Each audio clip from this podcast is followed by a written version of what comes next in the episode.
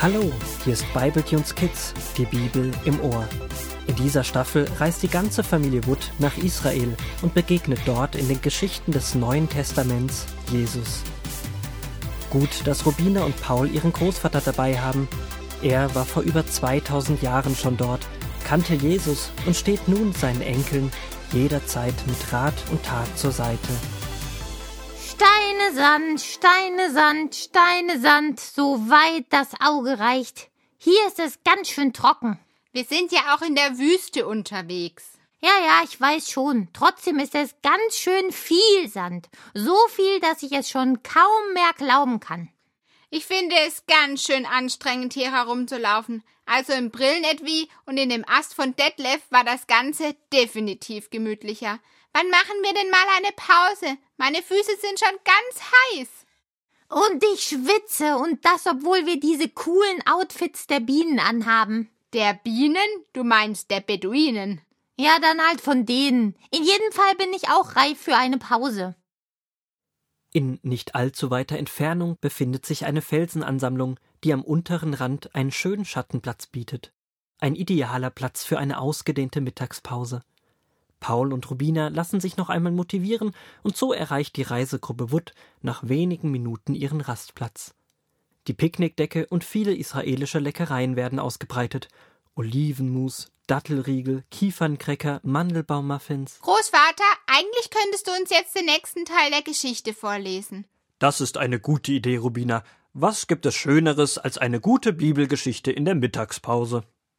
Und so beginnt der Großvater aus Lukas 1, die Verse 56 bis 66 zu lesen.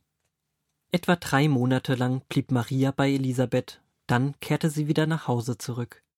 Bald darauf brachte Elisabeth ihr Kind zur Welt, es war ein Sohn, wie der Engel vorausgesagt hatte.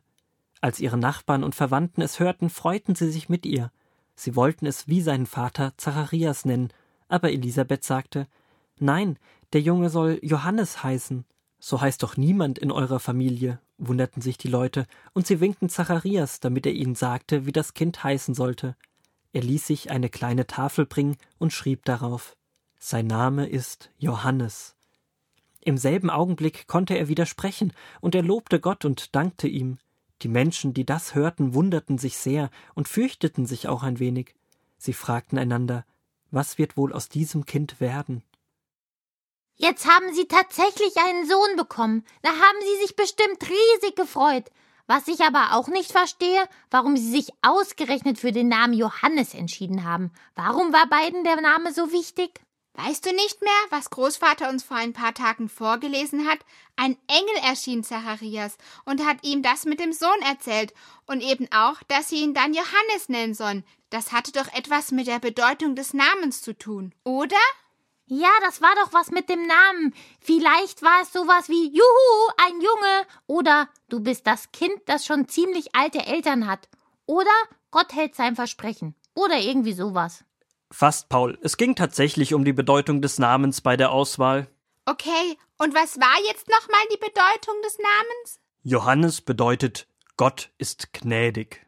Na klar. Gott war Elisabeth und Zacharias gnädig, indem er ihnen doch noch ein Kind geschenkt hat. Da hätte ich auch selbst drauf kommen können. Gott hatte seine Versprechen gehalten und seine Zusagen erfüllt. Wisst ihr, Gott steht immer zu seinem Wort und hält, was er uns verspricht. Johannes hat nicht nur den Namen, um an das zu erinnern, was Gott bis dahin getan hat, sondern auch um Ausblick zu geben, dass Gott auch immer so sein wird. Gnädig. Ich bin in jedem Fall auch gespannt, was aus diesem Kind mal werden wird. Das, mein lieber Enkel, kann ich euch gerne morgen in der nächsten Mittagspause vorlesen. Oder beim Frühstück? Oder das. Wir werden sehen.